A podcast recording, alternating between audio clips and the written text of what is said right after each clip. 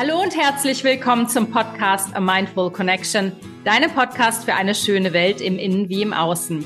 Ich bin Alia, deine Podcast-Hostin, Coachin, Trainerin für Beziehungen, Beruf, Berufung und Kommunikation. Und ich spreche heute mit dir über das Phänomen der Beziehungsunfähigkeit. Es ist ein sehr hartes Wort und vielleicht hast du dich das selbst schon mal gefragt. Aber so viel sei schon mal verraten, niemand ist beziehungsunfähig.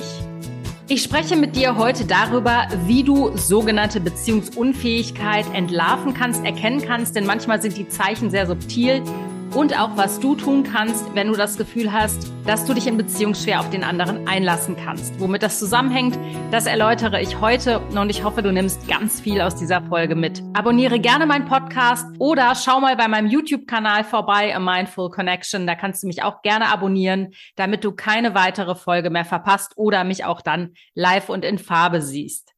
Wenn du merkst, dass du Schwierigkeiten in Beziehung hast, dann kannst du auch gerne auf meiner Website www.mindfulconnection.de vorbeisurfen und ein kostenloses Kennenlerngespräch buchen, damit wir deinen Beziehungsmustern auf die Schliche kommen und ich dich darin unterstützen kann, dass du endlich das bekommst, was du verdienst, nämlich eine rundum wundervolle Beziehung. Ich weiß nicht, ob du das kennst. Ich habe mich oft gefragt in den letzten Jahrzehnten, ob ich eigentlich beziehungsunfähig bin.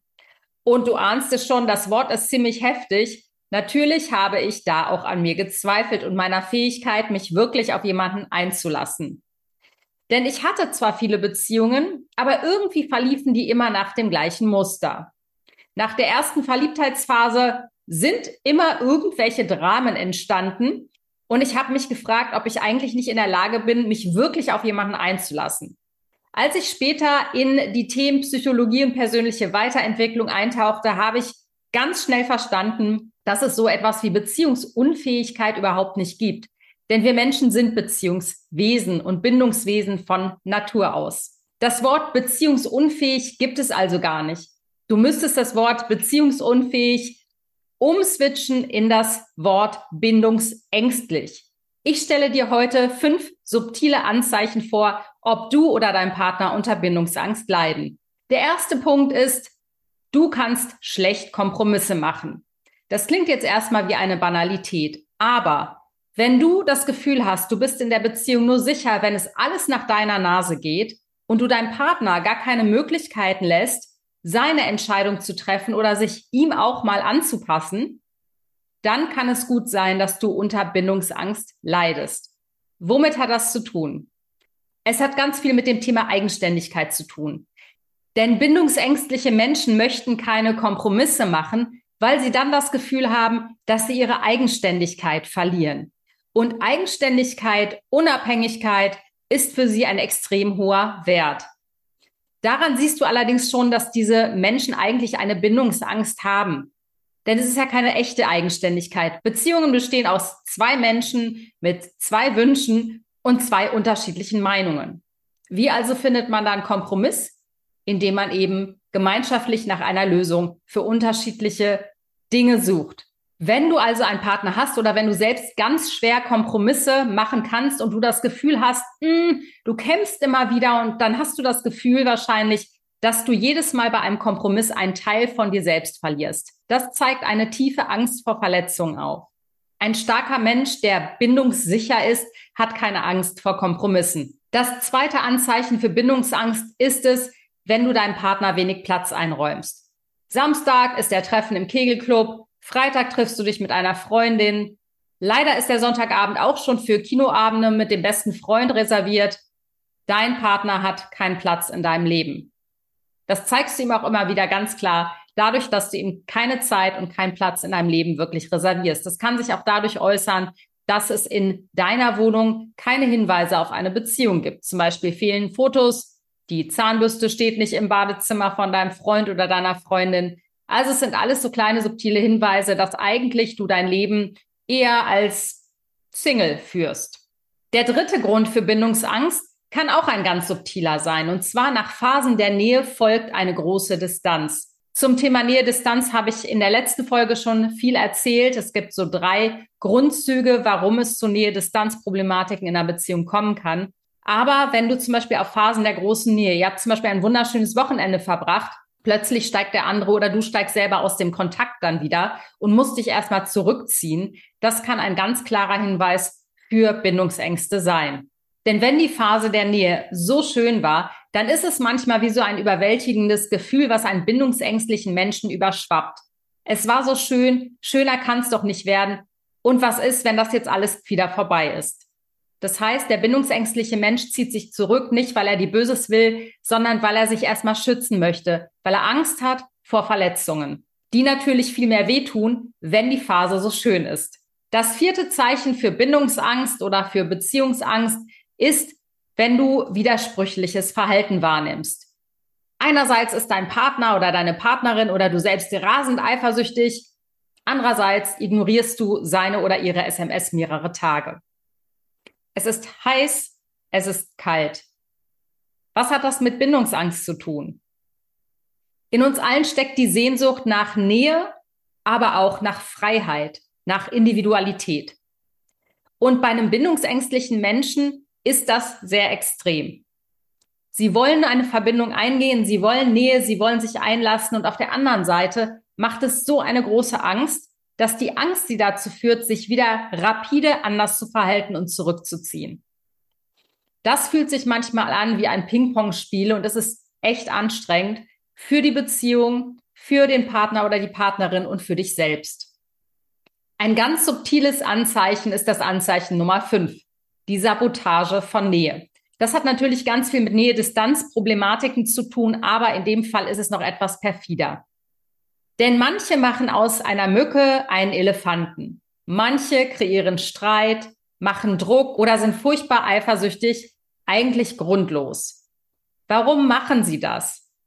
Nicht, weil es tatsächliche Gründe gibt dafür, für die Eifersucht oder für die krasse Wut, sondern sie versuchen auch dadurch den Kontakt abzubrechen. Denn wenn man krass wütend wird auf Kleinigkeiten, die der Partner macht, hat man immer einen guten Grund zu sagen, siehst du, wir sollten uns nicht so oft sehen, denn wir streiten uns ja ständig. Oder man deutet harmlose Blicke als Gründe dafür, dass der andere bestimmt bald fremd geht. Das ist nämlich auch ein guter Grund, um sich direkt mal zurückzuziehen, denn der andere ist nicht vertrauenswürdig. Du verstehst also, im Prinzip fängt das Problem im eigenen Geist an. Man erzählt sich Geschichten, man kreiert unbewusst diese Dinge selber, einfach um sich wieder aus der Beziehung ziehen zu können. Und ich kenne diese Mechanismen selbst gut. Was also kannst du jetzt tun, wenn du dich bei diesen Mustern ertappst oder wenn du deinen Partner ertappst? Wobei der Ansatz immer der ist, dass du zuerst bei dir bitte bleibst. Denn wir können andere Menschen nicht verändern. Die Veränderung beginnt immer nur in uns. Und ob der andere Mensch mitzieht, das können wir leider nicht beeinflussen. Aber was kannst du jetzt tun, wenn du merkst, dass du solche Züge an dir hast. Das Allerwichtigste ist, dir darüber bewusst zu werden. Bewusstheit ist der erste und der größte Schritt in Richtung Veränderung. Denn wenn wir genau diese Themen uns bewusst machen, können wir auch endlich etwas verändern. Das heißt, das erste ist Bewusstwerdung. Nimm dich an. Die Gefühle sind da. Du kannst sie nicht wegzaubern. Es ist okay. Es hat seine Gründe.